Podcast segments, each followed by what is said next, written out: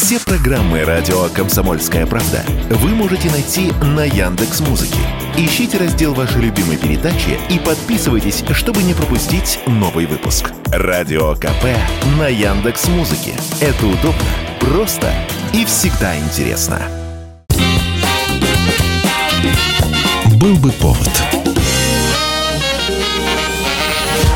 Здравствуйте, я Михаил Антонов, и эта программа «Был бы повод». 26 января на календаре и рассказ о событиях, которые происходили в этот день, но в разные годы, ждет вас сегодняшней передаче.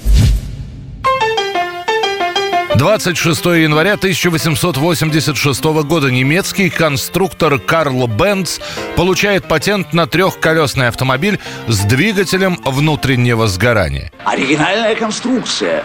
Заря автомобилизма. Здрасте. Видите, Шура, что можно сделать из обычной швейной машинки Зингера? Небольшое приспособление, и получилась прелестная колхозная сноповязалка. А за четыре года до этого Карл ходит буквально с протянутой рукой. Никто не хочет выделять деньги на эксперименты с бензиновыми двигателями. Бенз организует акционерное общество, но компания так и не может наладить выпуск двигателей. Новая корпорация, которую создаст Бенз и которую мы сейчас будем знать под названием Mercedes-Benz, будет заниматься велосипедами. А работы по двигателю станут проводиться в свободное время. Согласно документам, именно в этот день, в 1886 году, Карл Бенц получает свой патент на трехколесный экипаж за номером 37435. Эта машина, получившая название «Моторваген», моторная тележка, была закончена в конце 1885 года и после запатентована. Что это был за автомобиль? Трехколесная повозка на велосипедных колесах. Переднее колесо управляется рулевым механизмом с вращающейся по горизонтальной плоскости рукояткой. Четырехтактный бензиновый двигатель размещался под сиденьем над задней осью. Крутящий момент передавался на заднюю ось велосипедной цепью. В целом, машина была крайне капризна в эксплуатации и очень ненадежна. Но это был первый в мире автомобиль. 26 января 1924 года. За день до похорон Ленина постановлением Второго съезда Совета СССР Петроград переименован в Ленинград. Документ за подписью Калинина и Янукидзе гласит Отсюда по зову товарища Ленина вышли десятки рабочих строителей новой России, вернейших проводников идей Ленина. Рассвет революционной деятельности Владимира Ильича начался в Петрограде. В этом городе было создано первое рабоче-крестьянское правительство в мире. Ввиду всего этого Второй съезд Советов СССР считает вполне справедливым удовлетворить просьбу Петроградского совета рабочих и красноармейских депутатов, поддержанную резолюциями рабочих всех фабрик и заводов Петрограда о переименовании города Петрограда в Ленинград.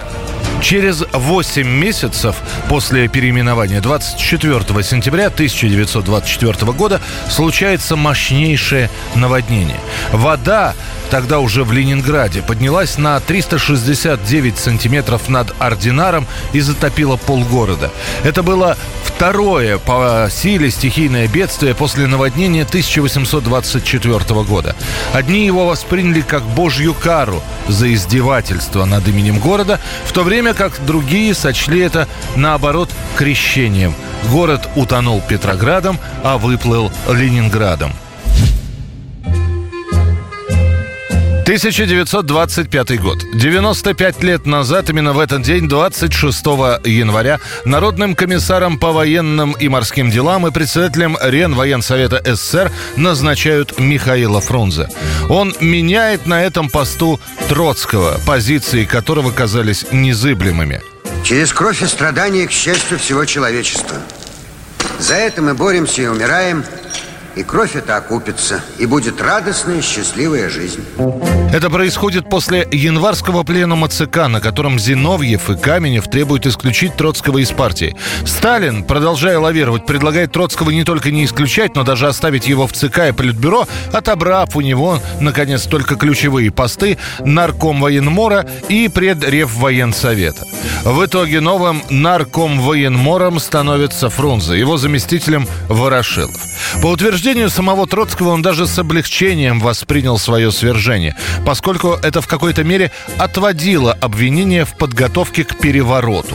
Лев Троцкий просит ЦК направить его на хозяйственную деятельность, поскольку с окончанием гражданской войны она приобретает все большее значение. Пленум ЦК назначает Троцкого на ряд второстепенных постов. В частности, он становится председателем Главного комитета по концессии. Самому же Фрунзе предстоит занимать свой пост чуть больше полугода. В 1925 году он дважды попадет в небольшие автомобильные аварии, а к осени у него снова откроется желудочное кровотечение. И врачи, и Сталин будут настаивать на операции, во время которой Фрунзе и скончается в возрасте 40 лет.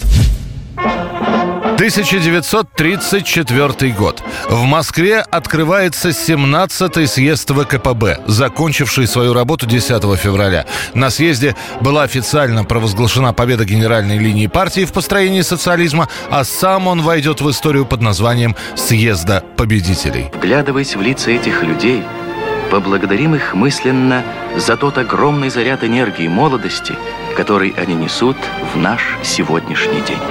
В своем отчетном докладе, зачитанном перед съездом, Сталин обрушится с резкой критикой на партийных бюрократов. Вот что он скажет. Было бы наивно думать, что можно побороть эти трудности при помощи резолюций и постановлений. Бюрократы и канцеляристы давно уже набили руку на том, чтобы на словах продемонстрировать верность решениям партии и правительства, а на деле положить их под сукно пройдет менее 10 месяцев, и начнется борьба не только с бюрократами, а вообще со всевозможными врагами, шпионами, вредителями, где ценой будет жизнь людей. А съезд 1934 года поменяет в наши дни название. Если раньше его называли съездом-победителем, то у современных историков он будет называться «съезд расстрелянных». 26 января 1991 года завершается первая часть турне Патрисии Кас после восьми триумфальных концертов в России.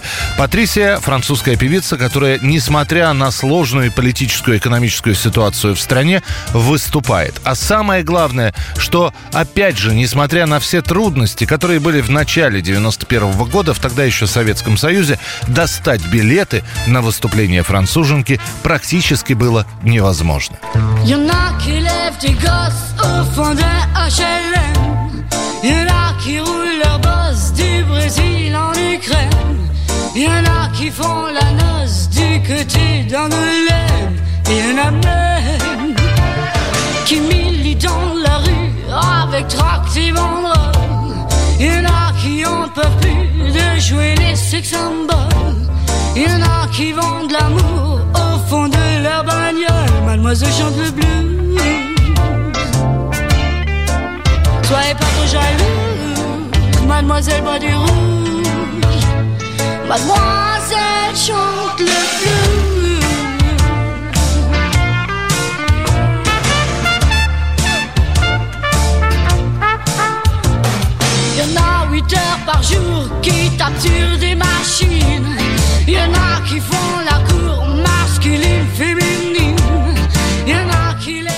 Это была программа «Был бы повод» и рассказ о событиях, которые происходили в этот день, но в разные годы. Очередной выпуск завтра. В студии был Михаил Антонов. До встречи.